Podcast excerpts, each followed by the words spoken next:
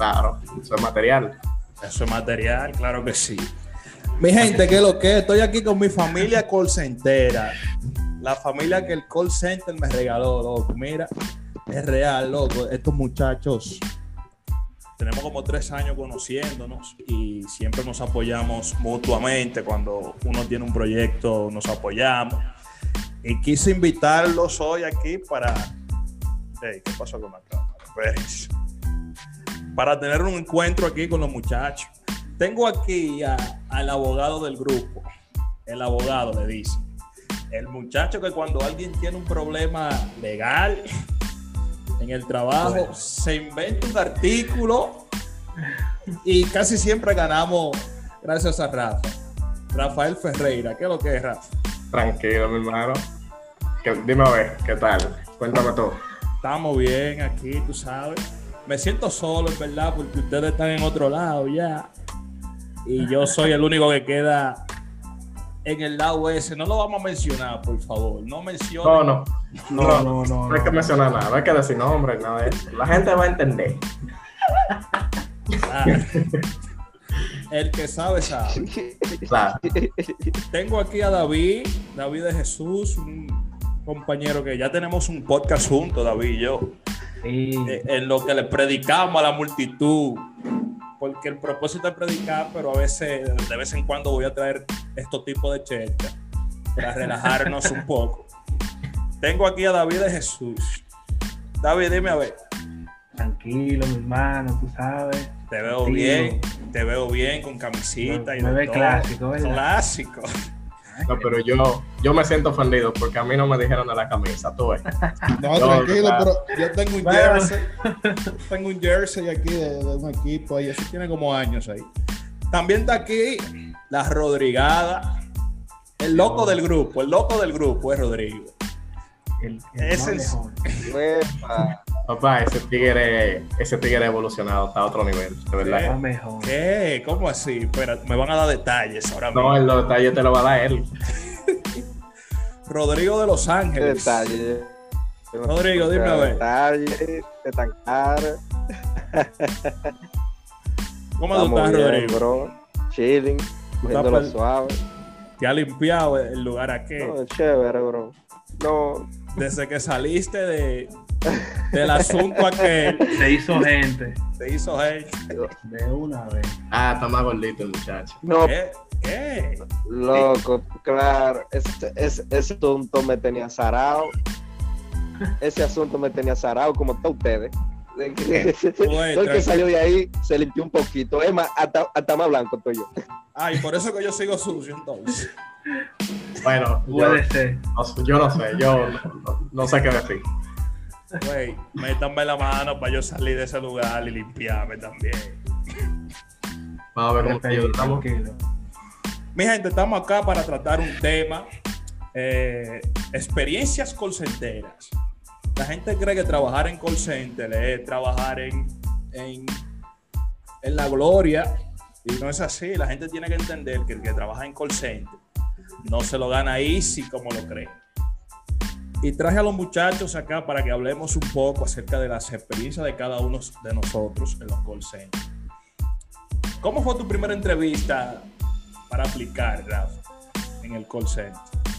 Bueno, bueno, primero hay que darle gracias a Dios por la oportunidad de estar en este proyecto, Empírico Podcast. Amén. Eh, mi primera entrevista, bueno, mi loco. Si yo te hablo de mi primera entrevista, yo te voy a decir que me quemaron. Quemadísimo. Como a todos. Claro, porque que. Ahora, si tú me preguntas de mi entrevista, la que me permitió entrar a un call center, ya esos son otros 500. Ay, ay, ay. El primer call center donde yo entré fue. Dígame. No, no menciona el nombre. Yo te iba a preguntar que ¿a cuántas entrevistas tuviste que ir antes de que te aceptaran? Bueno, como Está cuatro. fuerte en la, pre- está Sí, fuerte sí, la sí, pregunta. la pregunta. Está Yo fui fuerte. al call center, en verdad. Y cuatro me dijeron, no, que tiene que volver en tres meses. Tú sabes, la cotorra para aprender inglés. Sí, te dan con esa cotorra siempre. Exacto. Y caí en aquel que anda por ahí por la Roberto Pastoriza. Gracias a Dios. Ahí empezó el mambo. Ya. ¿Y tú, David? ¿Cómo, ¿A Oh. cuántas tuviste que ir para antes de que te dijeran que sí? Ya, entre yo fui yo fui a TP, fui a TP, pero yo pasé, porque tú sabes que TP, en TP pasan a todo el mundo. Todo el mundo. Todo el mundazo, todo el mundazo. Pero me querían mundazo. meter de que, de que, ¿cómo se dice? Overnight, como de madrugada.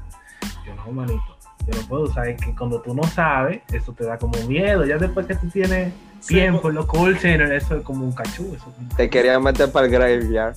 Sí, graveyard, manito. Y yo, ¿qué? No, my brother, no. Porque nosotros nos conocimos trabajando así, overnight, si se acuerdan. Sí, Que teníamos Pero- un grupo. La- yo no sabía teníamos el inglés. coro, teníamos el coro que nos No. íbamos a las 4 de la mañana y hacíamos coro en el piso, tú sabes, echando, Viendo muñequitos y de viendo muñequitos mientras trabajábamos, loco, porque tú sabes que a esa hora de la noche el Q talento, hay pocos clientes. Vamos para Entonces, allá, vamos para allá, no te adelantes, Ro- Rodrigo. Ay, esa, esa tecla la vamos a tocar, la tecla de los coros, que esos coros Sí, que nosotros sí. hacíamos eran chulos.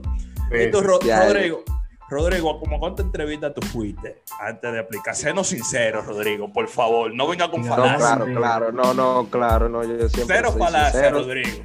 No, no, hay que, hay que, hay que dar la luz para que toda la persona que aspire a trabajar en un call center esté claro de todo el trabajo que se pasa. Pero, pero principalmente, principalmente un saludo para toda la gente que sigue en este podcast. Eh, muchas gracias la- por el apoyo. Eh, Los, y los mucha- y mucha- empiristas. Los empiristas, que, somos Los dos tres gaticos. Somos dos tres gaticos por ahora, pero esos dos tres gaticos valen por mí. Y no, un placer estar aquí con ustedes, muchachones. No, gracias a ti por, por apoyarnos. Pues sí, eh, respondiendo a tu pregunta, mi loco, cuando yo salí del inglés por inversión, loco, yo me creía la última vaina ya, que porque tiraba un par de Ah, sí, ah, sí, es otra cosa, que la gente que sale de la inmersión se cree que, que son eh, Sí. Americans. Pero, pero para eso, para allá es que yo voy, para allá es que yo voy. Entonces, Dale, dale. loco, tú sabes que los profesores te llevan suave para que tú aprendas. No, loco, yo terminé ese curso, me gradué eh, un año estudiando ese, ese idioma, el inglés, y ya yo me creía la última, yo me creía gringo, loco. Y cuando yo voy a cierto call center, y cuando yo voy a cierto call center, que yo voy machucando mi inglés, y esa mujer, esa, esa reclutadora me comienza a hablar de una manera rapidísima que, que solamente Donald Trump le entiende. Yo me quedé como que, ¿qué fue lo que me dijo esta, esta mujer? Y yo, eh, eh, lo siento, ¿podrías repetir que no pude? Ay, mi madre.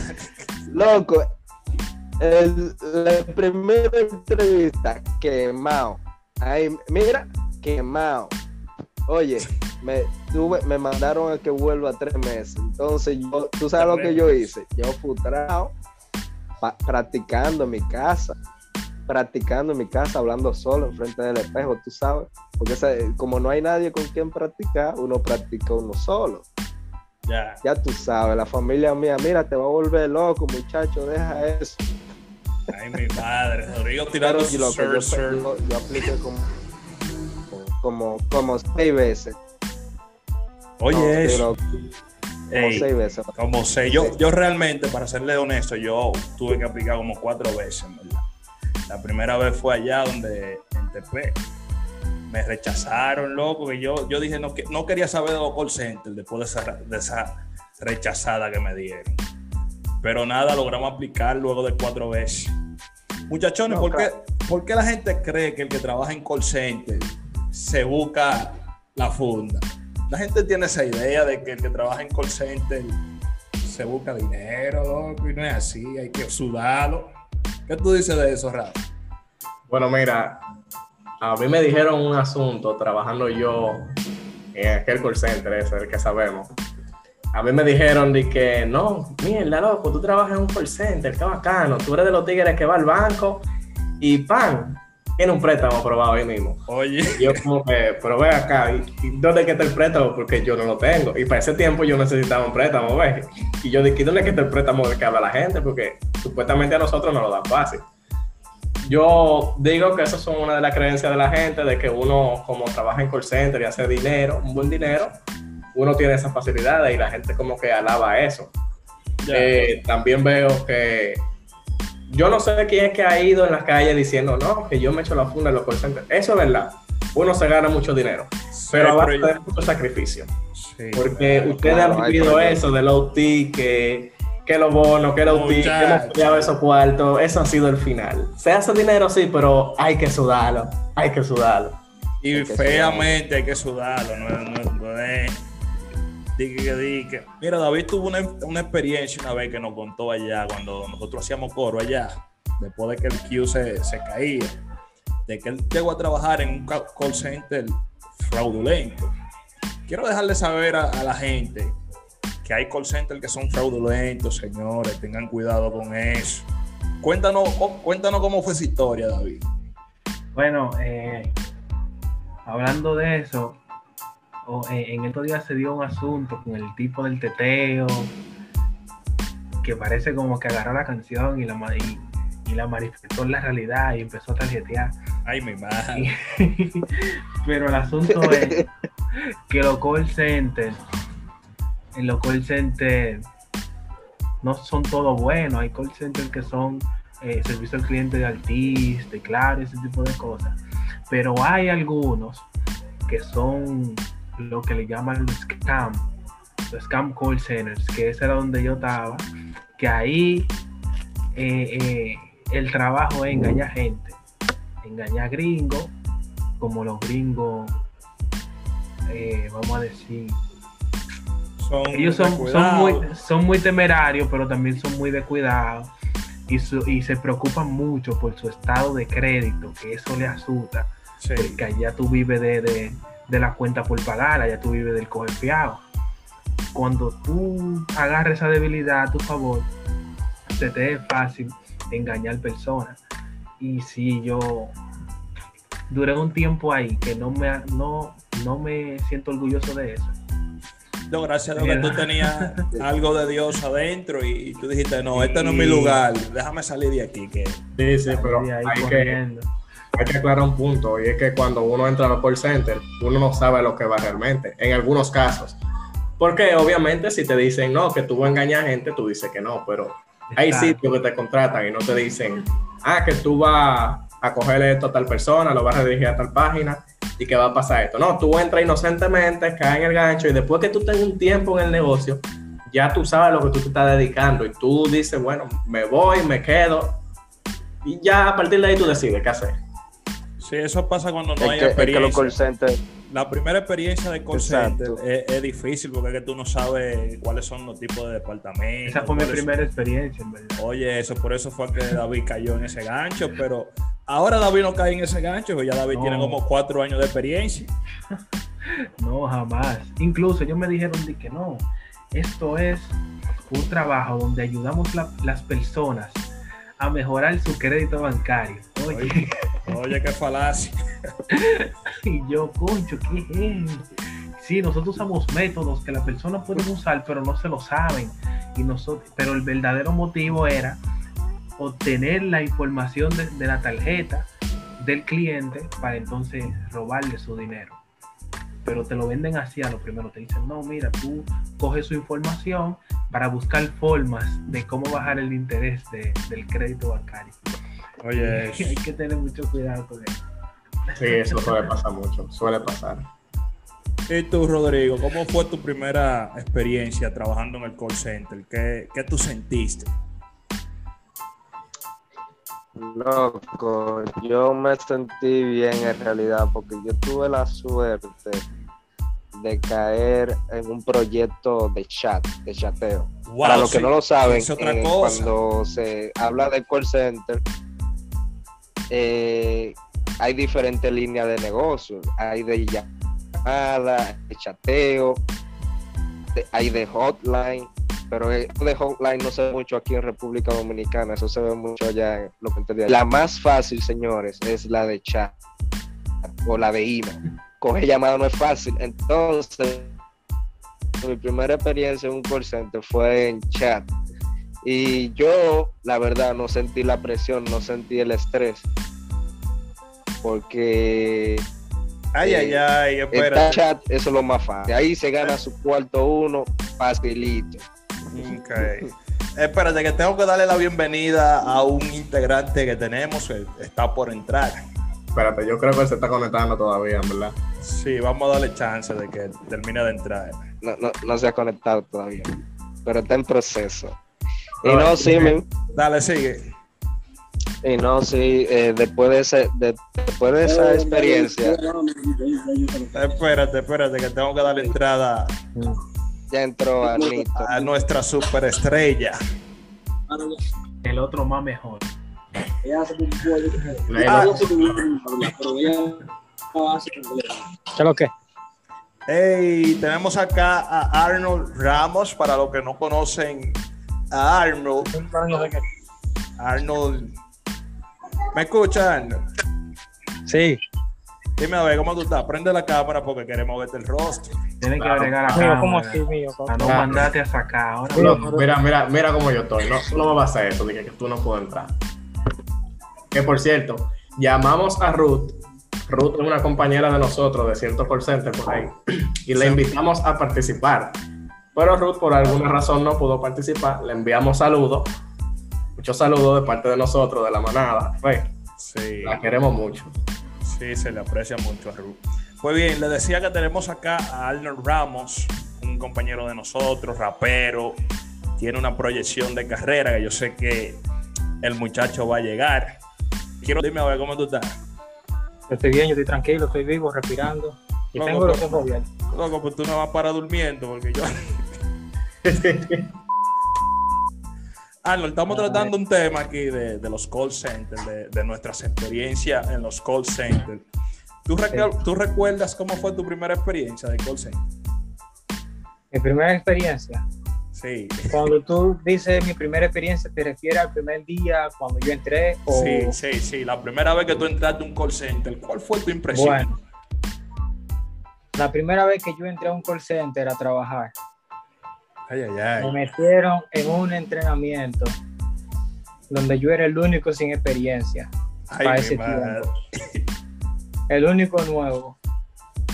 Mientras la entrenadora estaba hablando, yo había, oye, para serte honesto, yo entendí el 40%. Ay, mi madre. Y tú sabes, yo nunca participaba, porque ¿qué voy yo a participar? Conocí fila de deportivos.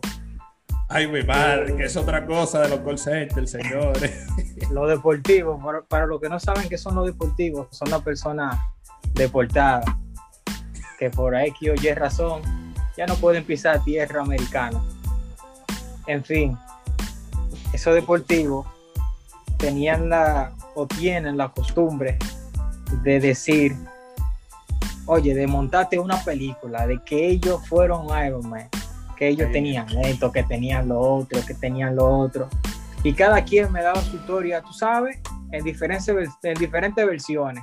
Ay, mi madre. Hasta que yo descubrí que son todos unos habladores, que todo eso era mentira. Y, pero sí, había mucha tensión. Eh, yo duré dos semanas en ese entrenamiento y esas dos semanas fueron las peores dos semanas de mi vida. Ay, mi.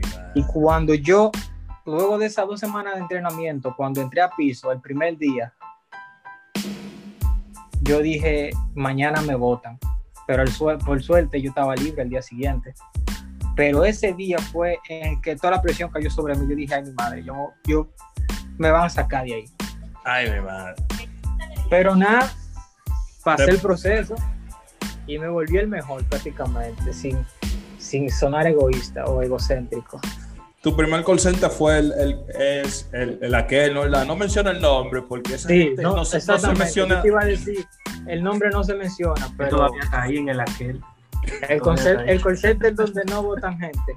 De ahí mismo sigo ahí todavía. Oye, Rafael y David nos están echando vaina a nosotros. Dije que ellos están limpios. Porque salieron. Pero Bueno. nosotros, nosotros vamos a salir algún día, tú verás. Por ahí, vamos a salir. que, por ahí dicen de que, que por la verdad murió Cristo. Yo no sé si es así, pero Mira, hay otro tema. Tú sabes que los call centers tienen mucha maña, señores. Yo no sé por qué hay tanta mañas en, en los call centers. Para mí, que soy, mala maña. yo que soy un muchacho de Dios, cristiano, cuando yo me encontré con ese ambiente tan tóxico, yo no sabía qué hacer, no sabía cómo, cómo no dejar que eso me envolviera. Y gracias a Dios no me he envolvido. Porque, Envuelto. Ah, sí, envuelto. Espérate Mala mía. Se, se paró la grabación y... Envuelto, como decía Albert. Sí. Eh, ¿Cuáles son algunas de, la- de las malas costumbres que, que se te pueden pegar si tú no tienes una base cristiana, una base moral de casa, de hogar? ¿Qué tú piensas de eso, Rafa?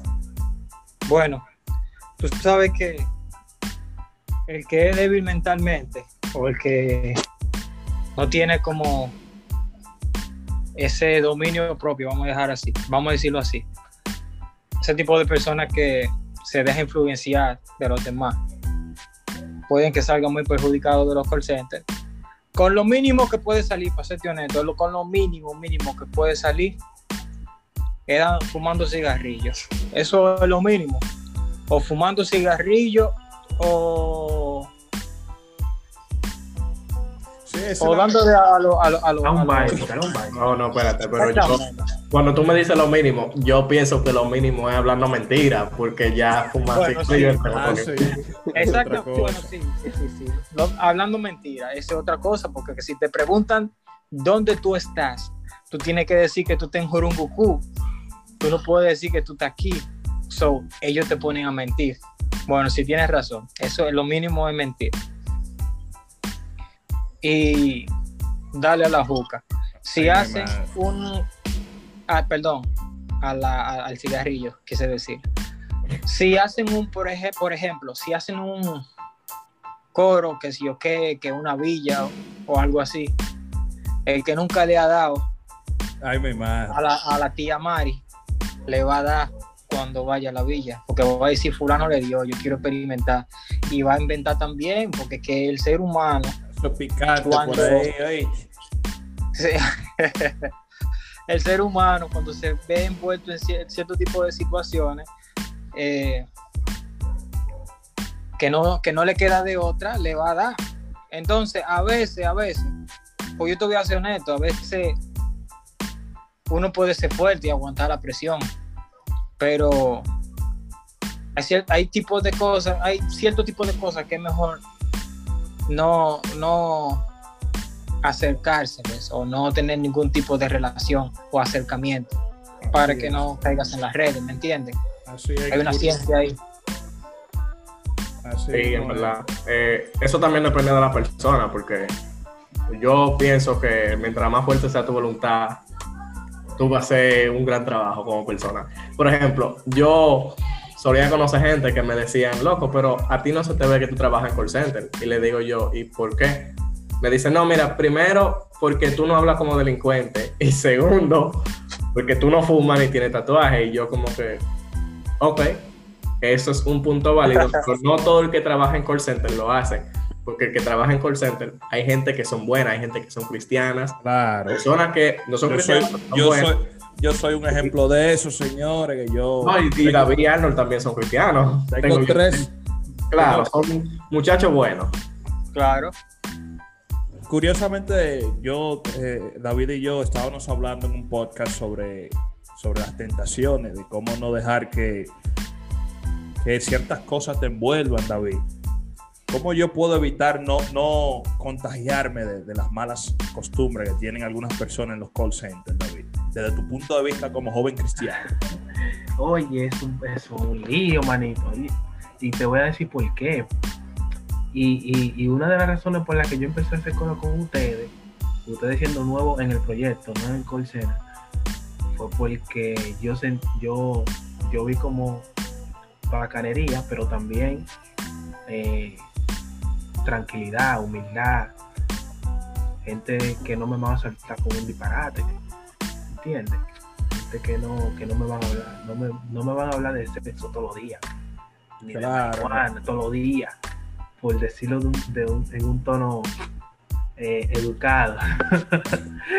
Pero al punto que, te, que, que- que quiero llegar es que es difícil porque todo lo que te rodea es eso, corrupción, manito. Así. O sea, tú puedes ser el tipo más feo del mundo. y Las mujeres ahí, no todas, la La mayoría de las mujeres en los call centers andan rápidas y los hombres también. No estamos hablando. Ay, sí. ay, sí. Ey, ey. si ella, si ella escucha esta parte, me va a colgar. Pero es casi imposible, o sea, para tú mantenerte de pie, porque no te voy a decir que yo me fui liso en el call center donde estaba, pero tampoco me quemé, ¿entiendes? Ya. No me quemé. Como, como cristiano, ¿cómo tú lograbas contener y no, y no dejarte llevar? No, Porque cuando yo entré, por ejemplo, cuando yo entré allá, yo no, yo no estaba en la iglesia de lleno, Ok, sino que yo estaba como, como aquí allá, tú sabes. Yo ya. me fui recuperando. Ya después de que ustedes entraron, cuando ustedes entraron, ya yo estaba, Estaba estaba firme. como, sí, entiendo, había soltado todo en banda, porque que, oye, lo que pasa en los call centers, que tú haces algo, tú estás con una mujer, y eso lo va a saber todo el mundo, loco. Everybody. Obligado, obligado. Eso es como obligado. Everybody lo va a saber. Eso es obligado. Ya. Mira, Rodrigo, tú sabes que nosotros hacíamos unos coros allá después de que el Q caía, nos poníamos a rapear, a improvisar. Y Rodrigo era el rey de la improvisadera, si lo recuerdan, señores. No, Rodrigo, Rodrigo era lo más duro ahí. Ese era el momento. eh. ¿Qué te parecían esos coros? ¿Qué pasa? Esos coros que hacíamos, eh, Rodrigo. Eso, eso coro, loco, inolvidable, porque, como te digo, ese aburrimiento, loco, nosotros lo matábamos rapeando, haciendo chelcha, hablando disparate ahí, mientras que nos ganábamos ese- eso, eso, esos chelitos, ¿tú me entiendes? Sí, dinero fácil. Tiene que, tiene que explicar un poco mejor el, el asunto, porque la gente que no está escuchando y no está viendo no va a entender. Nosotros nos pasábamos el día entero trabajando, eh, agarrando de a dos chats, a veces de a tres cuando se filtraban. Y llegaba un momento en la noche, que era como a las 8, el queue cerraba totalmente y Sí. los chats caían hasta cada una o dos horas. Entonces nosotros aprovechábamos Sí. ese momento y compartíamos entre familias y comenzábamos ahí que a rapear, que a ver televisión, de todo lo que podía pasar en ese momento. Cuando daban las ocho, cuando, cuando daban las ocho, había, había un pan en el piso que vociaba así. No more y todo el mundo se un sí. show porque ese, ese, ese era el código de- del desacato allá después de las 8 es a chilear que vamos Y la granja que hacíamos, no sé si, si se recuerdan de, de la granja que hacíamos, que comenzábamos a hacer, a imitar sonidos de animales. Eso era épico, señores. una loquera una loquera una chelcha loco Eso tengo yo un audio de un viaje al que fuimos juntos nosotros. Tengo yo el audio aquí en el teléfono. Oye, oye. Ya para terminar este primer podcast, porque este es un segmento que tenemos. Este segmento lo voy a poner por nombre La Familia Colcentera. Una vez al mes o cuando los muchachos estén disponibles, vamos a traer un tema así relajante para que el público pueda relajarse. Ya para terminar este, este segmento, tengo una pregunta acá. es, am, ¿cómo puedo evitar que el estrés me consuma trabajando en los call centers? Porque realmente el que trabaja en call centers se, se estresa mucho, porque tiene que tra- tra- que trabajar con personas, escuchar los problemas de las personas, y, etcétera, etcétera. ¿Cómo, tú crees que yo podría evitar ser consumido por el estrés, Rafael? Bueno, maní, tú lo pusiste difícil porque en verdad las veces que uno respira en los proyectos se pueden contar, se pueden contar, mira. Eh, ¿Qué te digo? No en todos los call centers existe el mismo tipo de estrés, pero en los que sí lo hay, eh, es bueno tener pendiente que las cosas no van a durar mucho. O sea, por más estresado que tú estés, eso no te va a carcomer a ti el día entero. Otra cosa es que tú tienes lo tuyo al lado, a tus amigos, tú tienes a tu familia en tu casa, también tú puedes pensar en eso y tratar de botar un poco el estrés. Siempre que tú te sientas aquí, trata de respirar y bajar un poco, porque si te lleva a estresarte demasiado, el día se te vaya abajo, todo se te vaya abajo y vas a hacer un disparate en el trabajo. Así mismo es. ¿Y tú, Rodrigo, qué, qué tú crees de esto? ¿Cómo, cómo yo puedo, ¿Cómo yo podría evitar ser consumido por el estrés trabajando en un call center? Oh, mi- muchacho, mira. Eh, tú sabes que cuando tú quieres ayudar a un cliente y ese cliente no se quiere dejar ayudar y te pide el supervisor, eso te prende la sangre. No hay, no hay, no hay nada peor no, no hay nada más estresante que eso. Entonces, para que los muchachones que, que trabajan en un call center y estén escuchando, sepan manejarse con su cliente, no le cojan cuerda a su cliente. Si ustedes necesitan un minuto para respirar, ustedes le piden un momento al cliente, respiren, bebanse un vaso de agua, ¿me entienden? Cojan aire y luego Así atienden a su cliente. Exacto, ¿no? Así No, es. es simple, es simple, ¿no? Que no se estresen, porque, loco, es difícil, eso es difícil, porque cogiendo llamadas una tras de la otra, no es fácil, eso estresa No es mucho. fácil, no es fácil. Ya para terminar el tema con David, dame un consejo a esos jóvenes que quieren trabajar en un call center y no saben el estrés que se vive dentro de, de un call center, la, to- la toxicidad a la que tú estás envuelto y todo eso. Dame un consejo a esos jóvenes, David. Mira, brother, el consejo es que si usted tiene forma de buscarse los cuartos de diferente manera, haga. Que la gente cree que uno está de que chilling porque está sentado. Manito. Es más, entren para que ustedes vean, para, que, salgan de duda. Para que sientan el ki. Sin embargo, manito, lo que te quiero decir es que de la forma en que yo vencí el estrés fue encontrando un coro que me haga reír. De esa gente que siempre están en chelcha, que siempre están haciendo chistes. Por Sí. más difícil que esté el trabajo, Tú no esa gente te alegran el día, manito. Te alegran el día de una manera. Bueno, gracias a los muchachos por acompañarme en, en este primer segmento llamado La familia colcentera. Arnold se tuvo que ir. Agradezco a Arnold por, la, por el chance de que, por el tiempo de él. Sabemos que Arnold tiene sus proyectos. Que por cierto, le voy a recordar a los empiristas que apoyemos a Arnold. Por favor, voten por Arnold. Shirley Arnold al 6010 manden ese mini mensaje, son 20 pesos que cuesta el mini mensaje para apoyar a nuestro amigo Arnold. También agradezco a Rafael. Rafa, gracias por participar en este proyecto, Empirical Podcast. Y a la Rodrigada también, que Rodrigo es muy querido por todos. Así es que gracias a todos los que nos escucharon. Gracias por escuchar este nuevo capítulo de Empirical Podcast.